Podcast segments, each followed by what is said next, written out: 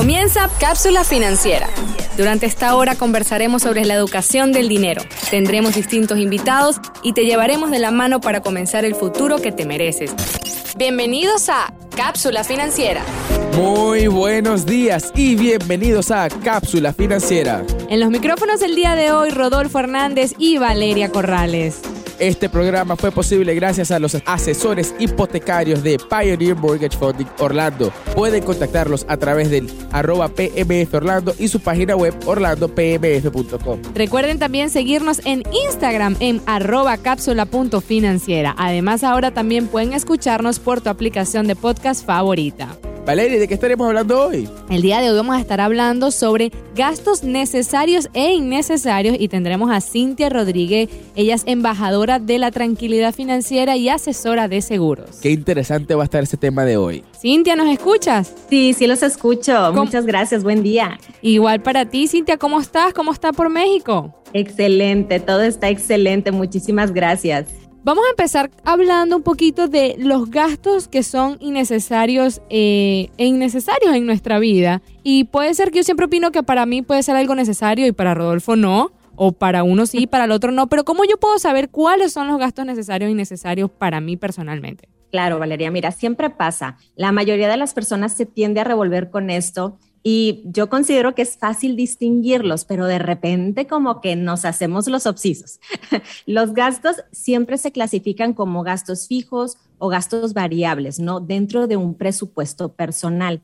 Los gastos fijos son necesarios, ¿por qué? Porque son compromisos, ¿sí? Compromisos financieros que debemos de hacer mes a mes y que normalmente no podríamos recortar para, para vivir, ¿no? Entonces, estos gastos, precisamente por eso, son gastos como de supervivencia, ¿no? Son gastos que sí necesitamos, que son esenciales para nuestra vida o para cuidar nuestra economía.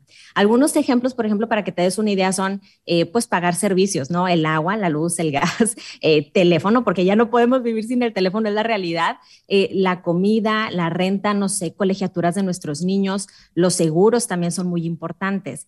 Y ya cuando nos movemos a los gastos variables o gastos innecesarios, son compromisos em, que realmente podemos hacer unos meses sí, otros meses no, y no son realmente necesarios para vivir. Te voy a dar algunos ejemplos y de volada vas a saber cuáles son. Eh, es, por ejemplo, pagar Netflix, em, Spotify, eh, comprar más ropa, comprar zapatos, eh, que quiero una bolsa que me gustó, me voy a comprar un maquillaje, me voy a ir de viaje. Estos gastos, claro, todos queremos hacerlos, ¿no? pero no son realmente necesarios para vivir y no son malos. Hay que entender que no son malos, simplemente hay que aprender a moderarlos. Claro, yo, yo pienso que cuando uno, por ejemplo, ve gastos que a uno le gustan, uno no, no los ve como innecesarios, porque uno los ve necesarios. Por ejemplo, Netflix, por ejemplo, uno dice, no, Netflix es necesario, eso es un pago fijo que yo tengo que tener, pero en realidad no. No, la realidad es que Netflix no es necesario para vivir, pero sí tengo una pregunta para ti, Cintia, y vamos a poner mi ejemplo. Eh, yo trabajo en finanzas y pues cómo yo me veo influye mucho en mi trabajo. ¿Se puede poner el gasto de la ropa como un gasto necesario para poder surgir en mi, profesión? Totalmente, o sea, totalmente. De hecho, esto es, es bien importante porque depende del estilo de vida de cada quien, el, el, el gasto que vayamos a hacer o lo que consideremos que es necesario para nosotros. Por ejemplo, muchas personas que trabajan en casa dicen, bueno, tener un coche eh, pudiera ser innecesario para ti, pero alguien que se está moviendo todo el tiempo, que tiene citas todo el tiempo, que tiene que salir todo el tiempo, claro que un coche es un gasto necesario. Entonces, depende mucho de tu estilo de vida. ¿Por qué? Por, y de tu cantidad de ingresos también, porque a lo mejor te encanta la buena ropa, pero si tu presupuesto, si tu ingreso no te lo permite, no te puedes exceder, tienes que poner un límite. Entonces, siempre eh, dependiendo de nuestros ingresos, podemos o no mantener cierto estilo de vida. Y los que más batallan con esto eh, eh, son las personas que ganan menos porque quieren llevar un estilo de vida que realmente pues no se pueden permitir. Y, a mí me queda claro que a todas las personas nos gusta como vernos bien, eh, consentirnos de vez en cuando, ¿verdad? Pero no significa que debamos de gastar todo nuestro dinero en lo que se nos antoja. Ahora, Cintia, algo muy común que nos sucede a nosotros y creo que me puede suceder a mí mismo y a, y a todos los que estamos acá es ¿cómo puedo saber que dependiendo de mi estilo de vida, digamos, si es necesario o no es necesario? Este, porque es una línea muy fina realmente el, entender y comprender que, bueno, esto puede ser necesario, pero esto no puede ser necesario.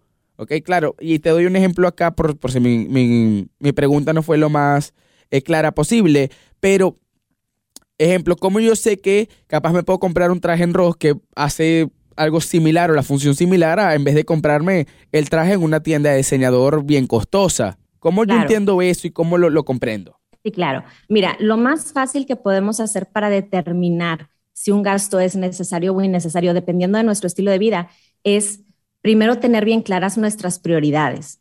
¿Cuál es tu prioridad? Si tu prioridad es que te vean como la persona más exitosa, claro que va a depender totalmente de tu vestimenta, ¿no? De cómo te ven y cómo te observan. Y le vas a dar una prioridad al cómo te ves. Pero si tu prioridad no es esa y tu prioridad a lo mejor en este momento por tus ingresos es, sabes que yo necesito este, pagar mis deudas primero porque ando bien embroncado, no te vas a fijar entonces en cómo te ves, o sea, lo vas a priorizar primero el pago de deudas o a lo mejor tu prioridad en este momento es que tus hijos tengan una buena escuela y vas a tener que recortar otras cosas. Y justo hace poco subí este, un post eh, que hablaba sobre qué es mejor, ¿no? Gastar mucho en marcas o eh, comprar muchas cosas más baratas. Y hay un montón de, opiniones aquí que, que siempre es cada quien, todo es respetable. ¿Por qué? Porque a veces eh, gastar muy, muy poco en algo o comprar algo chafo, como le decimos en México, terminas gastando más a futuro. Que si tú te compras, por ejemplo, una buena ropa, un buen traje, a lo mejor no el diseñador más caro, pero algo en nivel intermedio, te va a durar mucho más. Sí, entonces yo creo que tú tienes que establecer cuál es tu prioridad. Digo, no, no solamente tenemos una, tenemos varias prioridades en nuestra vida, ponerlas y clasificarlas de que uno, dos, tres, cuatro, cinco, estas son mis prioridades y eso te va a ayudar bastante, bastante a saber cuáles gastos te están acercando a esta vida que tú quieres y cuáles te están alejando del estilo de vida que quieres llevar. No solamente del estilo de vida, sino también de la tranquilidad financiera que quieres tener en tu vida. Claro, y a veces nos toma, nos toma trabajo entender y, y, saber cuál, cuál tiene más prioridad que otros. Pero vamos a poner un ejemplo. ¿Tú tienes una edad o algún momento en que empiezan estas confusiones de cuáles son los gastos necesarios y cuáles son los gastos innecesarios? No sé si los adolescentes tienen este problema más que los adultos. ¿Cómo lo verías tú? Sí, totalmente. O sea, es la madurez financiera que tenemos y entre más jóvenes hay menos madurez financiera porque este tipo de, pláticas normalmente no las tenemos en casa, normalmente no las tenemos en la escuela. O sea, una persona por su propia decisión tiene que aprender a educarse sobre esto para que eh, puedan tomar mejores decisiones y puedan entender pues todo lo que, lo que lleva a tener unas finanzas personales sanas. Y definitivamente la gente joven es muy, eh, o sea, como que quieren todo, quieren cumplir todos sus deseos, todo en el momento y no se ponen a pensar, a ver, ¿lo necesito o no lo necesito? ¿No? Y a veces, muchas veces los papás son los que mantienen el estilo de vida de sus hijos y por eso pues se encaprichan todavía más. Ya cuando estamos en una etapa de adulto, ¿verdad? Adulto independiente, donde ya tienes tus propios este, pagos que hacer, tus compromisos, eh, cuando ya tienes familia, por ejemplo, te das cuenta que pues no siempre se puede todo. O sea, a lo mejor si te haces un buen presupuesto, porque siempre, ¿verdad? Hay que llevar un buen presupuesto, sí te va a alcanzar para lo que quieres, pero no todo al mismo tiempo. Pero claro que la edad es bien importante para entender este tipo de, de gastos necesarios e innecesarios. Ahora, yo como papá, ¿cómo puedo tener esta plática, esta charla? Este, con mis hijos. ¿Cómo has visto tú que esta charla usualmente es más eficaz? Sí, y desde que están chiquitos, o sea, los niños, pues como esponjas, ¿no? Por ejemplo, yo tengo dos hijos, uno de ocho, uno, uno, uno, de, uno de nueve y uno de siete. Y yo desde chiquititos, oye, empiezas con, a ver, que vean las alcancías. Oye, a ver, bueno, a ver, vamos a empezar a ahorrar, pero ¿para qué? ¿Qué es lo que quieres? No, pues quieren comprarse toda la juguetería, evidentemente, pero no les alcanza. Entonces, ellos ponen en una lista qué es lo que más quieren. No sabes que yo quiero este juguete o tal o tal o tal. Perfecto. Y así empiezan ellos a entender que no se van a alcanzar todo con el dinero que tienen, pero que tienen que aprender a poner prioridades, empezando por ahí. cuando las mamás, por ejemplo, se llevan a sus hijos al súper, ¿no? Porque digo, ahorita ya con el COVID, mucha gente pues no lo hace, pero anteriormente yo los llevaba al súper y, ay, no, bueno, se querían llevar todo el súper completo. Y yo, bueno, a ver, niños, vamos a entender que hay un presupuesto para el súper. ¿verdad? Y una partecita, si quieren, a lo mejor podemos comprar algo, pero ¿qué prefieres? Y, darles a elegir, ¿prefieres esto? ¿No? A lo mejor una comida o algo que ellos querían, o prefieres esto otro? ¿Qué vas a utilizar más? ¿Con cuál vas a ser más feliz? Entonces ya empiezas como un poquito a meterles a la idea de que no todo es prioridad, ¿sí? Y que tenemos que tener un presupuesto que hay que respetar. Cintia, y en tu opinión personal, ¿cuál es la edad correcta para comenzar toda esta educación financiera con los niños?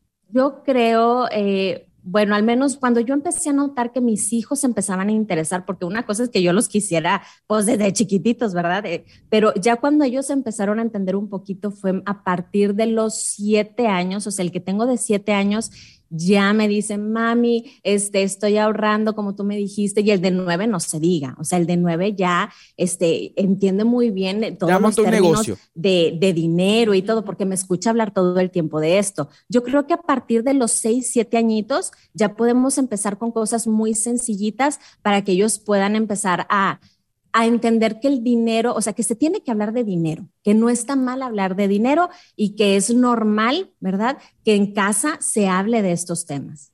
Me gusta, me gusta porque Cintia dice algo que es muy cierto y es que los niños son una esponja. Ellos van a ver todo lo que hacemos en casa, cómo lo hacemos y ahí es donde vienen los errores, porque a veces uno no tiene esa educación financiera desde niño y se llega grande y se lleva esa pared por delante y no sabe cómo cómo hacer un presupuesto, no sabe cuáles son los gastos necesarios e innecesarios. Y se cree que la tarjeta de crédito es una gift card que no se tiene que pagar de vuelta. Exacto, entonces uno empieza a cometer todos esos errores.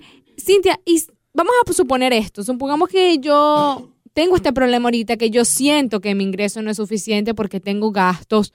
¿Cómo, ¿Cuál es el primer paso para yo sentar cabeza? Ok, mira, normalmente hay que pues, implementar estrategias, ¿no? Estrategias de finanzas personales para entender qué gastos tengo y para aprender a administrarlos mejor.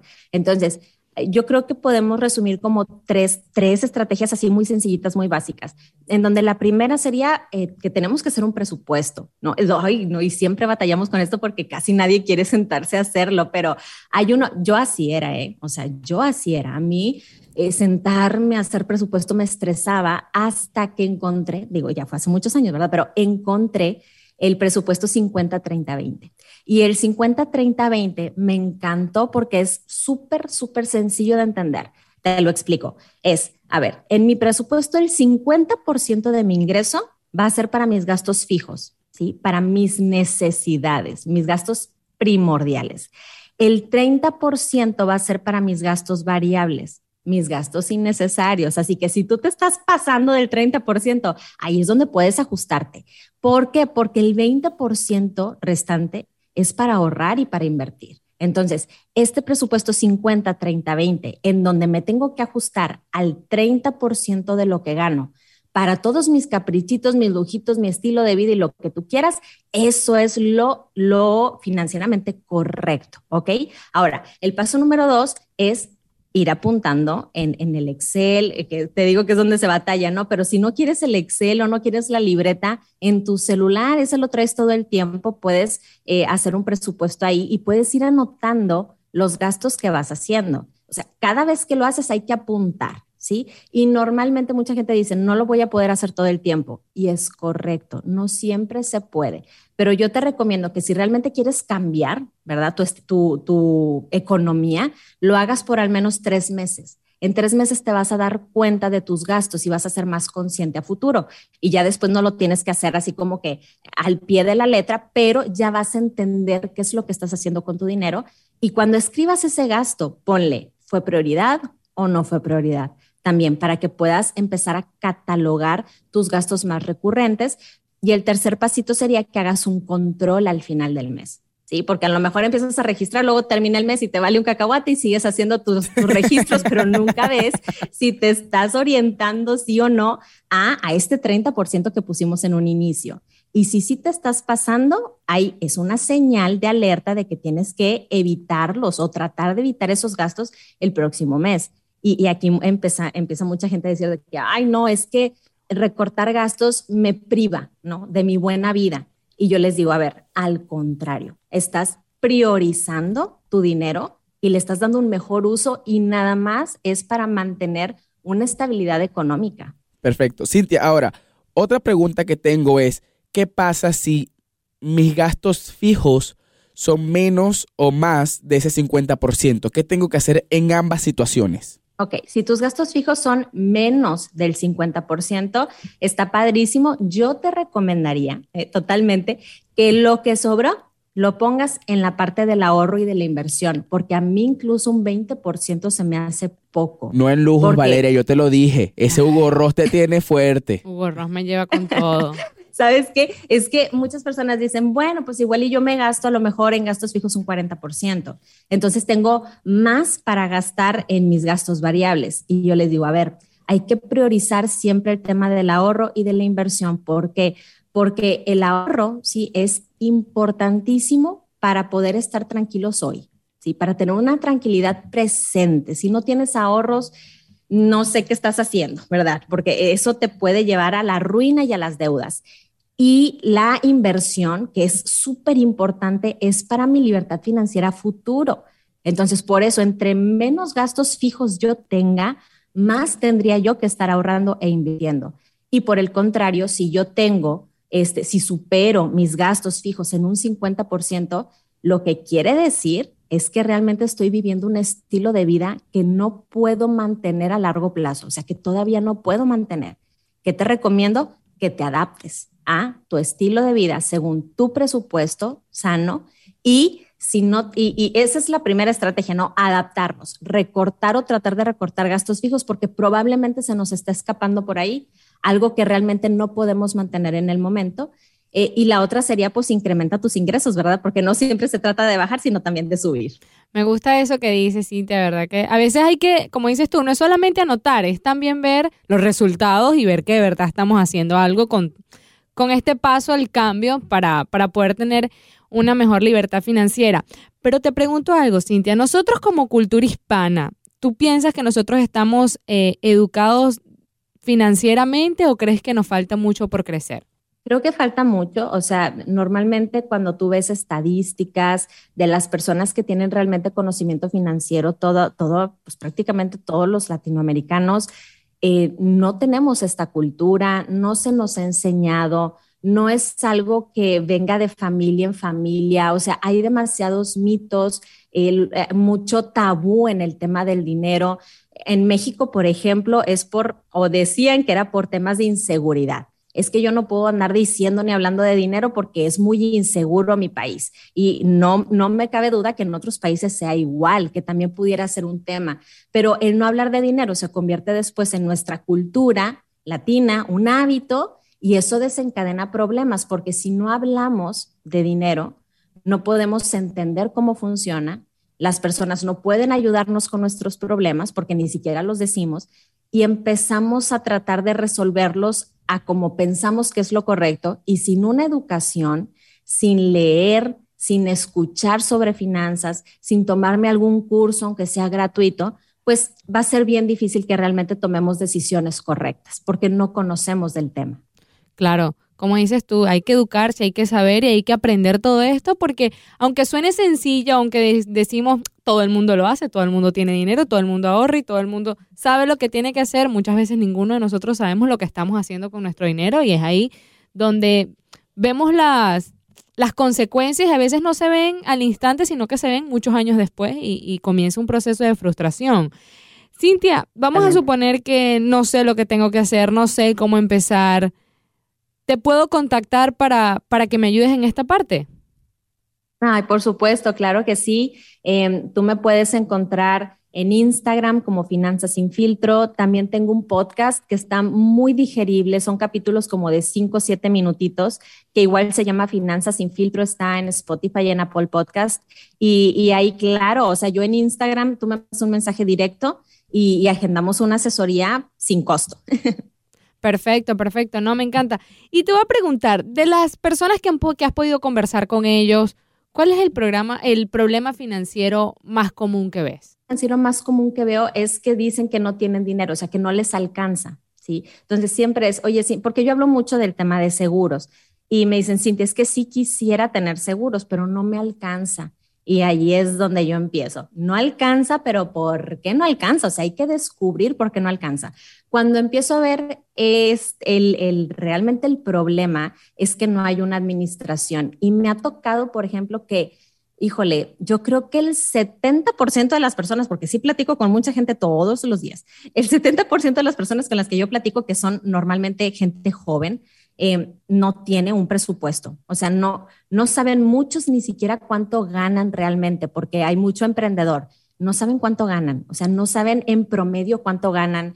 Eh, los gastos, pues igual, o sea, me dicen, no, pues gasto más o menos en esto. Y yo, bueno, a ver, vamos a ver eh, tu registro, ¿verdad? De gastos. Ah, no, bueno, es que no tengo. Y yo, híjole, bueno, es precisamente ahí donde empezamos con el problema de que es que no me alcanza, Cintia, para el seguro no me alcanza para el ahorro, no me alcanza para mi plan de retiro.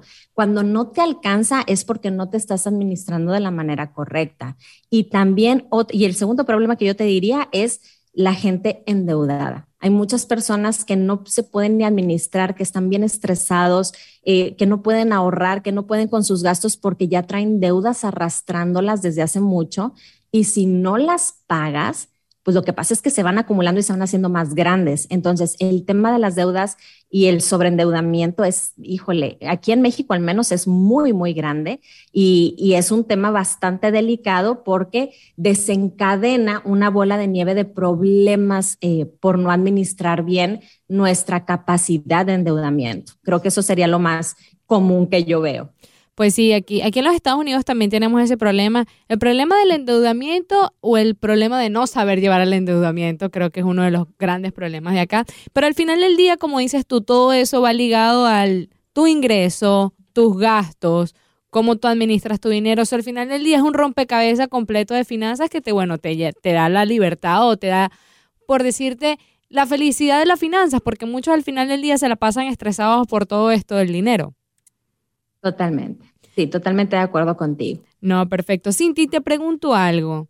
¿Qué es eso que conocen como gastos hormiga? Ah, bueno, estos gastos son bien comunes en todos lados, ¿verdad? Todo el mundo tiene gastos hormiga y son gastos como pequeñitos, ¿no? Que tú dices, ah, pues no pasa nada si si pago un dólar en tal cosa, ¿verdad? Es como un gastito insignificante en su momento, pero luego ya cuando lo sumas, ¿verdad? Cuando empiezas a sumar los gastos, ¿verdad? Y ya al final del año parece un elefante, no parece una hormiga. Entonces, esta es la razón, todos estos gastitos acumulados eh, pueden ser la razón por la que las personas pues siempre se encuentran sin dinero. Ahí te van algunos ejemplos. Eh, oye, es que yo voy diariamente por mi café, ¿no? Este, y, lo compro y eh, siempre un café diario es un exceso, ¿verdad? No está mal ahí una vez eh, que otra, pero si lo puedes preparar en tu casa y ponerlo en un termo, pues mejor, ¿verdad? Porque vas a ahorrar dinero. Oye, comer en la calle todos los días o pedir comida a domicilio todos los días, porque créeme que hay mucha gente que lo hace, pues igual también es un exceso. Siempre va a salir mucho más barato e incluso es más saludable que tú lleves tu propia comida a tu trabajo. Las personas que se pagan un gimnasio este, y que no van, pues muy mal, ¿verdad? Oye, compras tu membresía en enero y luego ya para febrero ya te dio el bajón y ya no fuiste y ya pagaste todo el año.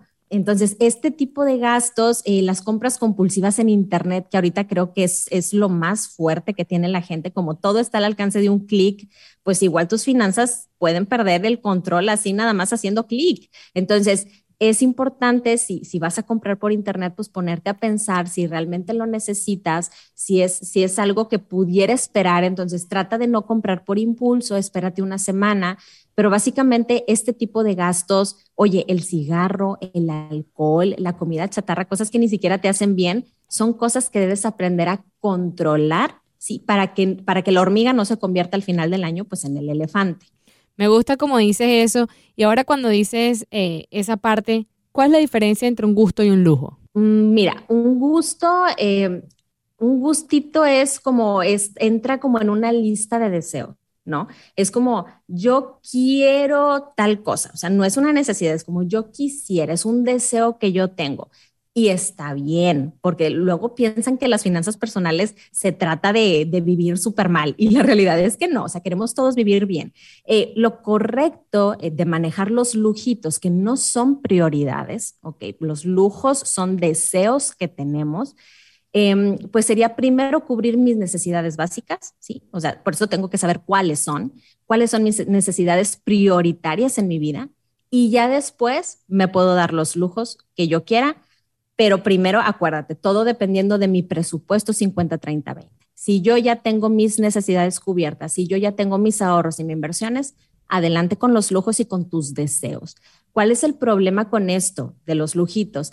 Que la mayoría de los, de los más jóvenes, como te digo, no, todavía no tienen esta conciencia tan fuerte, esta conciencia financiera, y, y, no lo ponen como, como si fuera un lujo. Para ellos a ver, yo quiero mi celular de 1.700 dólares y me lo voy a comprar. Oye, mejor cómprate un seguro de gasto médico, te cuesta 750 dólares. No, quiero mi celular de 1.700 dólares. Este, o sabes qué, contrata el seguro de tu carro, por ejemplo, son 300 dólares. Eh, no, yo quiero mi bolsa de diseñador que cuesta 600 dólares. Entonces, siempre no es un tema tanto de cuánto cuesta, es el tema de qué prioridades tienes tú en tu vida para que realmente determines qué compras primero y qué te esperas si compras después. E-, era lo que platicábamos en un inicio. Los jóvenes tienen una desesperación por cumplir sus deseos y no planifican. Entonces, todos los, estos deseos hacen que mis gastos aumenten sin control, ¿verdad? Y al final no voy a tener dinero para lo que es realmente importante. Por eso es importante como equilibrar necesidades y lujos. Excelente, muchísimas gracias, Cintia este, por toda esta grandiosa información que nos estás dando. Definitivamente tenemos que hacer un segundo episodio contigo, Cintia, porque nos quedan muchísimas dudas, pero ya producción nos está diciendo que se nos acaba el tiempo. De igual manera, Cintia, verdad que gracias por esta información tan valiosa y sé que a nuestros oyentes les va a encantar. Fue un placer, fue un placer estar con ustedes. Muchísimas gracias por la invitación. Y sí, espero que, que todas las personas que están escuchando pues hagan conciencia sobre este tema de los gastos innecesarios. Es así. Y recuerden que siempre pueden contactar a Cintia por Instagram por finanzas sin filtro, arroba finanzas sin filtro. Excelente. Muchísimas gracias a todos ustedes por escucharnos. Este programa fue posible gracias a los asesores hipotecarios de Pioneer Mortgage Funding Orlando. En la conducción del programa, Valeria Corrales y Rodolfo Hernández. En la producción y operación, Dariana Morales y JJ Cardona. Gracias por escucharnos. Hasta el próximo episodio. Cápsula financiera. Una hora llena de valiosa información para construir el futuro que tú y tu familia se merecen. Te esperamos la próxima semana con lo último sobre dinero y cómo manejarlo. Cápsula financiera